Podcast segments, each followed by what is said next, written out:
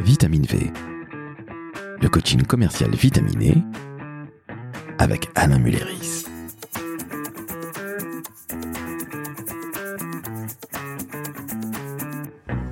Salut Alain, Salut Laurent. comment ça va? Mais écoute, très très bien. Alors aujourd'hui on a un épisode qui est assez costaud, hein. Ah, d'accord. C'est du lourd. C'est du lourd comme tu le dis très justement. Alors ce ne sont pas les dix commandements de la vente, bien au contraire. Ce sont plutôt les dix compétences pour devenir un ou une excellent ou excellente commerciale. Tu vois, Absolument. je fais des points médians quand je parle, c'est absolument magnifique. Alors, les dix compétences pour devenir un excellent commercial, c'est loin d'être évident. Tu vas nous les citer. On ne va pas rester deux heures sur chaque point, parce que sinon tout le monde va s'endormir et on va faire de la narcolepsie. Mais on va commencer par le tout premier. Et alors, il est absolument évident. Le premier point, c'est quoi, Alain? C'est Être motivé. Être évidemment, motivé par son activité. Un commercial est un homme, une femme qui est motivé par son activité. Or, tu le sais mieux que personne, la motivation dépend de plusieurs facteurs. Ça va dépendre de quoi? Ça peut dépendre de la solution qu'il a proposée à vendre. Ça va dépendre du marché sur lequel il ou elle évolue. Ça va bien évidemment dépendre de l'entreprise qui l'emploie. Alors là, euh, du style de management, on sait souvent que des commerciaux quittent une entreprise parce que le style de management ne leur plaît pas. Euh, c'est plutôt simple de, le dire comme ça. Euh, aussi la rémunération. Il faut que la grille de rémunération soit en phase avec les attentes, je dirais, euh, de cet homme ou de cette femme. Ça va aussi, qu'est-ce qui va aussi motiver? Bah, Les évolutions, les évolutions possibles au sein de l'entreprise et également les formations qu'on va pouvoir lui proposer. Alors là, Alain, tu viens de nous décrire quelque part du management à l'intérieur de l'entreprise. Oui, Si on ne se sent pas bien dans une entreprise, on sera rarement motivé, t'es d'accord? Tout à fait. Et on a tous été à un moment face à un commercial non motivé, difficile de lui acheter sa solution. On a tous été un moment en face d'un ou d'une commerciale ultra motivée et on achète. Ça paraît évident, mais quelque part, mieux vaut en faire envie que pitié. Absolument. Le deuxième point m'a un peu étonné, je te le cache pas. Parce que tu nous dis qu'un commercial travaille en équipe. On a tous en tête l'image du loup ou de la louve solitaire. Or toi, tu combats tout ça. L'image du commercial, c'est souvent de dire que c'est une personne qui travaille en solo, en solitaire. Effectivement, le, loup solitaire. Je ne crois absolument pas que ce soit vrai. Euh, j'ai été commercial, j'ai été moi-même directeur commercial, et quand tu es commercial, en fait, tu es une espèce de guichet unique de l'entreprise. Et en fait, il y a deux aspects pour bien comprendre que le commercial va travailler avec les autres, donc va travailler en équipe va travailler d'abord au sein de sa propre entreprise. Quand tu es commercial, tu vas travailler avec le service avant-vente. Une fois que ta solution est vendue, tu vas travailler avec le service après-vente.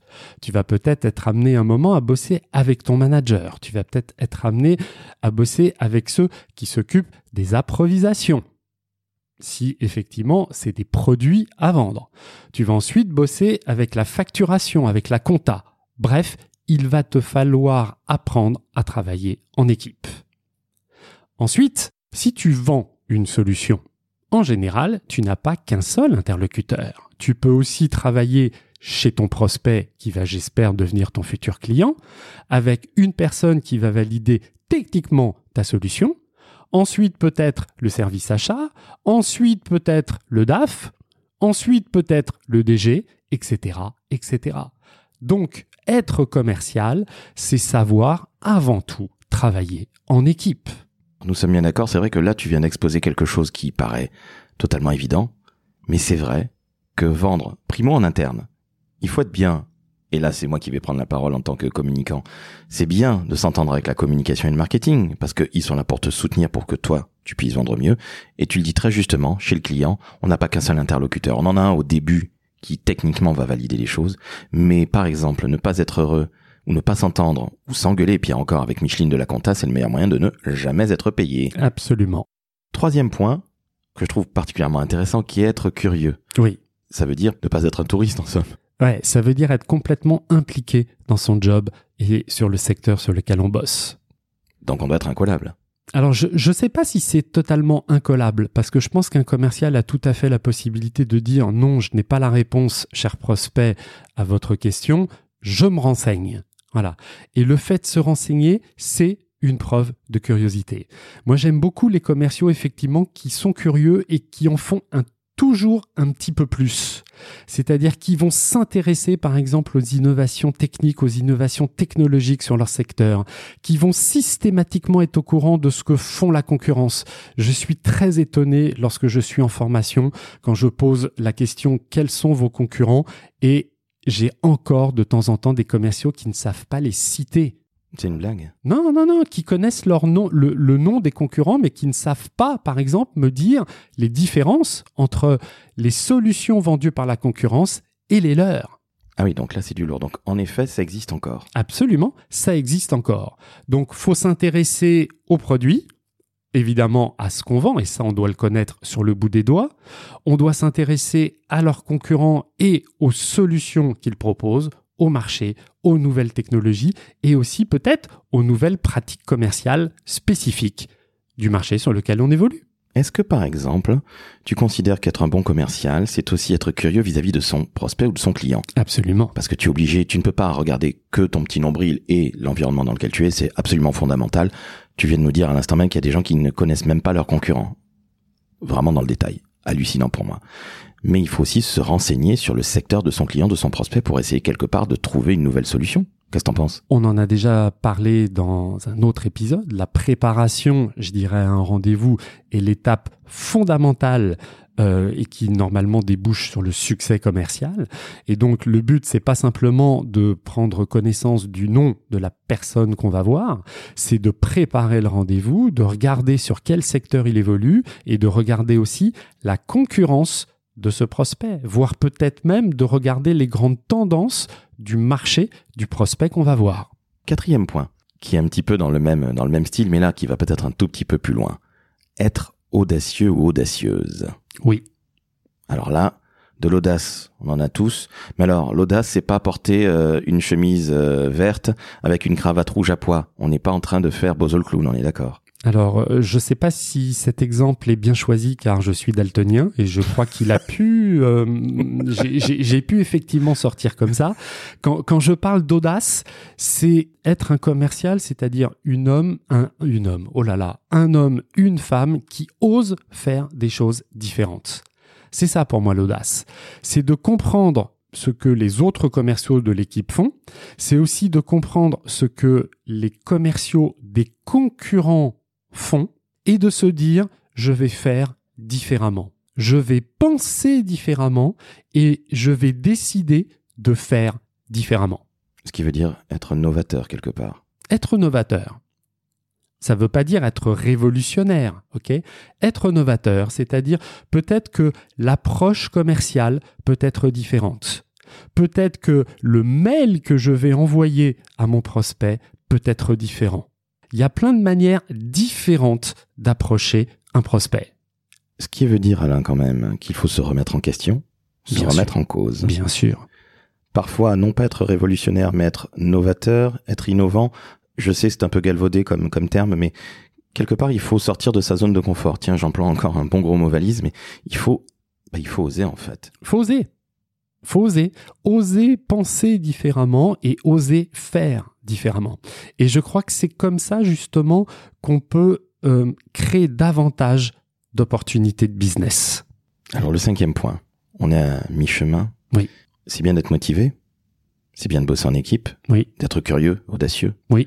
Mais il faut être aussi organisé. Et oui. Hélas pour certains ou heureusement pour d'autres, ça dépend qui en est, mais sans organisation, pas de succès. Absolument c'est rarement la qualité première des commerciaux. voilà. C'est dit, hein C'est dit. Voilà. Euh, en général, la motivation est là, hein, parce que quand un commercial n'est plus motivé, en général, il va voir ailleurs. Par contre, être organisé, bah, c'est pas toujours une qualité naturelle. Et que cette qualité soit naturelle ou pas, à la limite, peu importe. Mais je tiens à passer le message que les commerciaux qui ne sont pas aujourd'hui organisés doivent apprendre à l'être. Et il y a de très bonnes formation, méthode, bouquin, peu importe. Mais un commercial se doit d'être organisé pour gérer tout ce qu'il a à gérer. Et je vois matin, midi et soir des commerciaux qui subissent leur agenda, qui subissent la relation avec les clients, qui me disent mais Alain, j'ai trop de clients dans mon portefeuille à gérer, je ne m'en sors plus. Tant mieux pour eux s'ils ont trop de clients en espérant que ce soit trop de business, mais ce que tu me décris là, c'est plutôt des gens qui se noient dans un verre d'eau. Qui se noient dans un verre d'eau, qui n'ont pas les techniques d'organisation. Donc ça veut dire qu'il faut apprendre à regarder ce qui est prioritaire et de le travailler, puis de travailler ce qui peut être urgent, puis de savoir déléguer, et puis un moment de savoir annuler des tâches qu'on aurait dans sa to-do list ou dans son agenda. Un sixième point, Alain, qui me paraît absolument évident, mais euh, on est en train d'enfoncer une porte ouverte, mais il faut être bosseur, il faut être travailleur, travailleuse. Celui qui se tourne les pouces ou qui, soi-disant, a beaucoup de talent et qui va faire venir les prospects ou les, les, clients pardon, à lui, j'y crois plus du tout. Hein. Dans les équipes commerciales, quand tu as été directeur commercial, tu as deux types de commerciaux. Tu as ceux qui performent et les autres. Et il n'y a pas de secret. Toutes les femmes et les hommes qui performent, ce sont des commerciaux qui bossent, qui bossent dur et qui bossent très certainement davantage que les autres. Ils sont organisés, ils sont audacieux, ils sont curieux, ils sont motivés, ils aiment bosser en équipe, mais surtout ce sont des bosseurs. Ce sont des bosseurs. C'est-à-dire qu'ils ne regardent pas effectivement le nombre d'heures travaillées, ils travaillent seuls, ils travaillent en équipe et ils travaillent avec leurs clients et leurs prospects ils ont quand même une vie, rassure-moi. Bien sûr qu'ils ont une vie. Heureusement qu'ils ont une vie. Je ne suis pas du tout en train de dire qu'un commercial doit travailler 24 heures sur 24. Il va s'épuiser et ça fait aussi partie de la motivation. Hein. C'est que pour être motivé à son boulot, faut à côté avoir une vie personnelle, euh, avoir des loisirs, avoir une vie riche. Ça c'est clair. Par contre, faut pas faire semblant.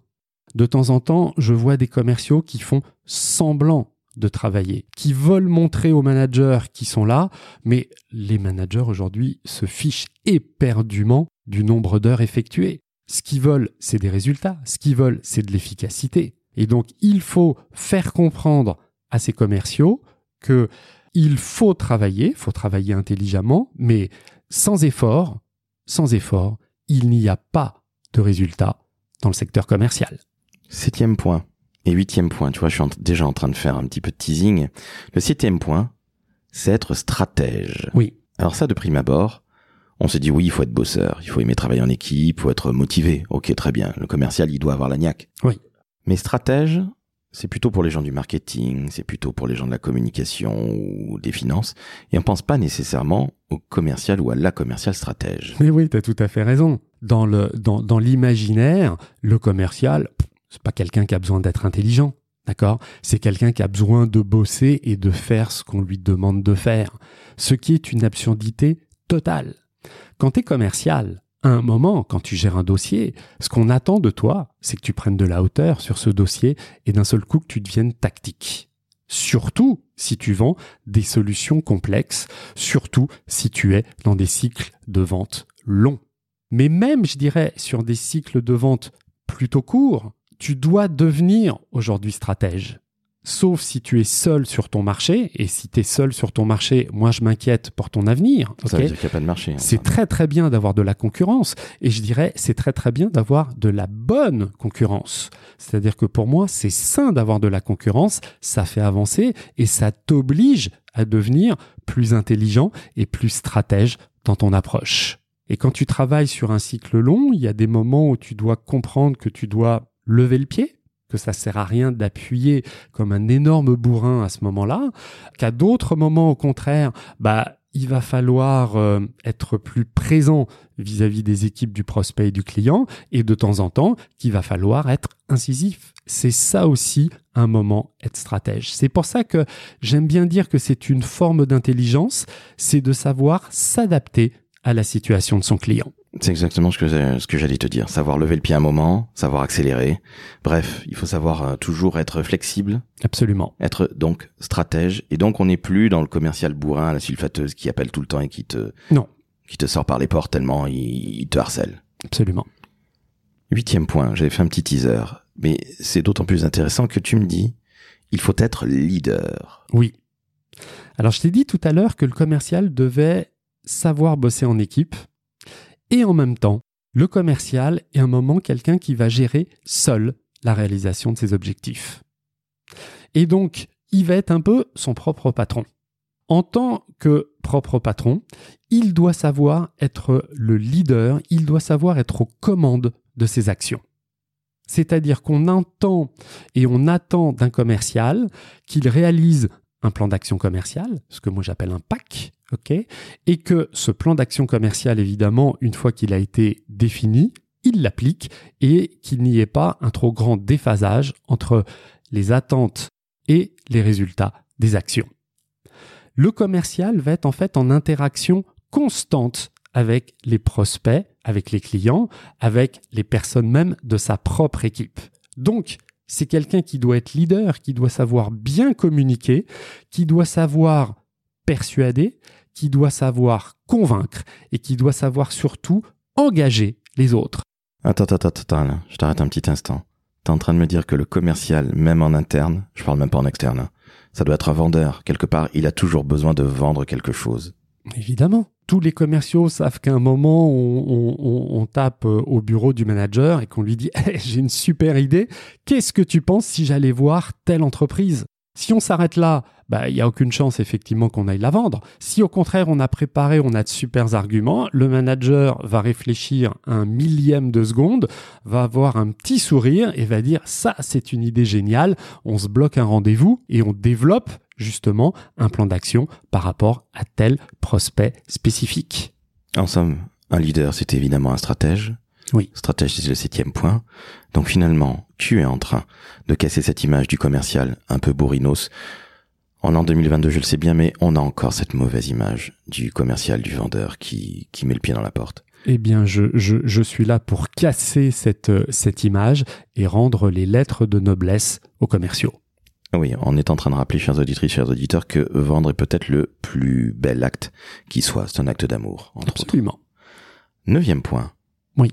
Qui est très important et qui paraît encore une fois assez évident, mais comme quoi, il faut savoir être digital. Oui être un homme ou une femme digitale qui utilise les moyens du numérique aujourd'hui Aujourd'hui, être commercial à l'ancienne, c'est bien, mais ça suffit plus. Et donc, quel que soit, et là j'insiste, quel que soit l'âge qu'on a, quel que soit, je dirais, le, les formations qu'on a eues, on doit comprendre qu'il y a des outils digitaux qui vont nous aider à bien et mieux vendre, qui vont nous aider à entrer en contact avec nos futurs prospects. Alors, est-ce que tu peux nous donner des exemples? Tu parles de CRM, tu parles d'emailing, de quoi parles-tu? Les deux. Les trois même. Un CRM. Lorsqu'on est dans une entreprise, c'est pour moi une évidence. Or, il y a encore certains commerciaux qui, qui, qui pensent effectivement que centraliser l'info, c'est leur enlever du pouvoir. Ah oui, quand même, d'accord. Ah ouais, et ouais. Oui. Et ouais même si c'est pas toujours marrant, hein, je le reconnais, d'utiliser au quotidien un CRM. Pourtant, c'est bien en centralisant toutes les informations sur les différents clients bah, qu'on sera plus performant et surtout qu'on va créer de nouvelles opportunités business. Il faut travailler collaboratif. Ça peut paraître encore tout bête, mais on est en 2022 et non pas en 82. Absolument. Ensuite, bah, les réseaux sociaux, on est bien d'accord, c'est un passage obligé. Je suis pas là pour faire la pub de tel ou tel réseau social, mais aujourd'hui, quand tu travailles en B2B, ne pas être présent et ne pas être actif sur LinkedIn est pour moi une simple hérésie. Tu as dit quoi? Link, quoi? Je, te, je, te, je, te, je te formerai là-dessus. LinkedIn. LinkedIn. Ouais. J'ai jamais entendu parler. C'est un petit outil sympa. Ah d'accord, mais ça vient de sortir. Ça vient juste de sortir. Ah ouais, tout à fait. D'accord. Donc évidemment, être présent sur LinkedIn, qu'on soit en B2B ou en B2C, particulièrement en B2B, ça me paraît absolument évident. Et il faut être actif. Actif, c'est bien de commenter, mais c'est bien de poster en natif, sachez-le. Mais bon, on, on, viendra à tout cela dans un, dans un autre épisode, évidemment, Alain. Donc, le digital, le CRM, les réseaux sociaux. Tu vois quelque chose d'autre où il faut être présent? Principalement ça. Mais, mais je tiens vraiment à affirmer quelque chose. Le fait de comprendre et d'utiliser les outils digitaux ne sont absolument pas liés à la génération, je dirais, du commercial. J'ai l'âge que j'ai et je suis un fervent utilisateur de LinkedIn et je m'amuse énormément avec cet outil. LinkedIn, qui est le principal réseau social professionnel B2B, Oui. n'est pas une histoire de jeunes qui ont 19 ans. Ce n'est pas Snapchat, sachez-le. C'est pas non plus un truc de vieux.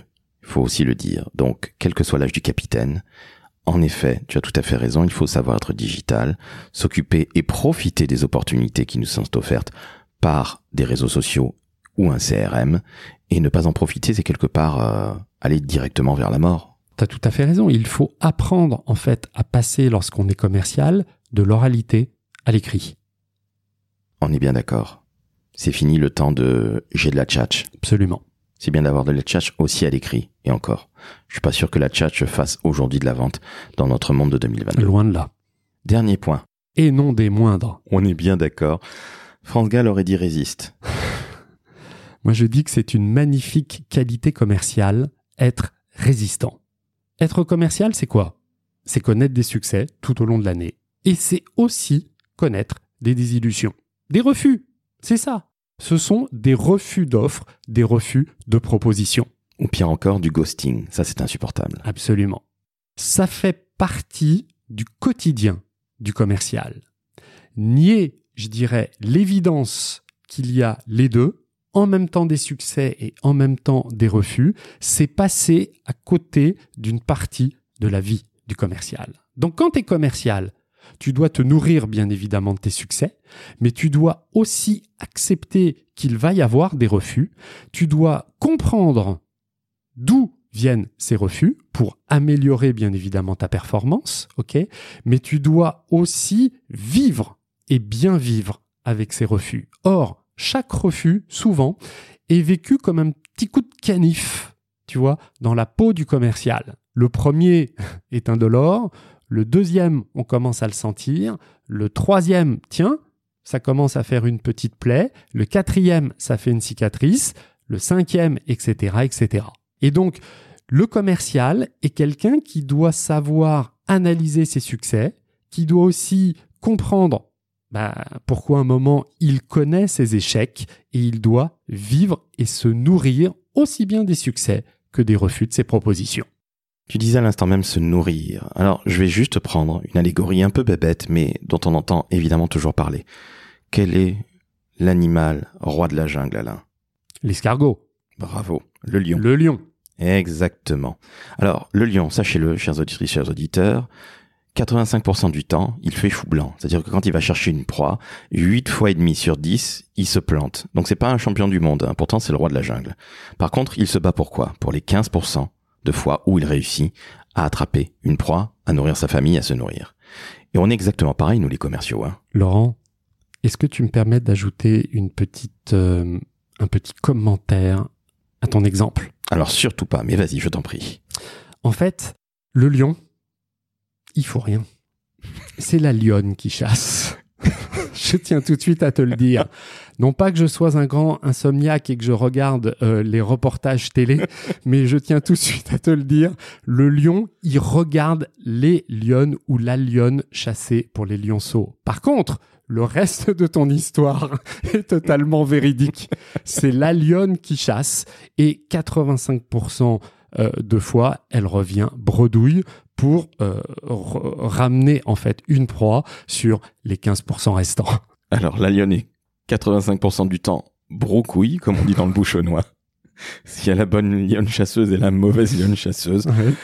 eh ben, si vous n'avez pas la référence, tant pis pour vous, vous n'aurez pas compris. Mais en tout cas, ce qui est certain, c'est que tous les commerciaux se battent pour le succès et non pas pour les claques qu'on s'est pris dans la tête. Tout à fait. Donc, faut faire preuve d'une certaine euh, forme de résilience lorsqu'on est commercial et de comprendre qu'il y a euh, d'un côté les succès qui vont nous nourrir et de l'autre côté ben, les refus qui vont aussi nous nourrir.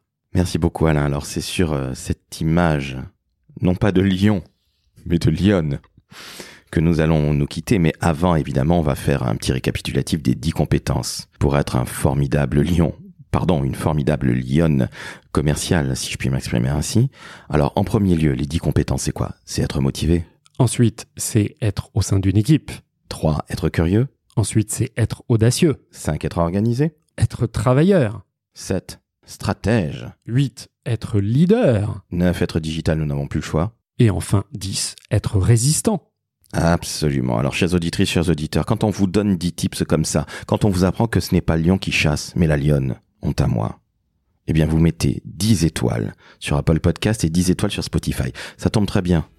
Il n'en existe que 5. Par contre, vous pouvez mettre 10 commentaires formidables. Vous pouvez passer à vos amis, à vos parents, à vos enfants et même à votre lionne si vous en avez une à la maison ou un lion, qu'importe. Je serais ravi de lire vos commentaires pour bien évidemment y répondre. Et évidemment, Alain, on se dit quoi? On se dit à bientôt Bah oui, Entre Lyon à très bientôt entre Lyon, entre Lyon. Et entre commerciaux surtout. Absolument. Ciao, ciao. Bye bye.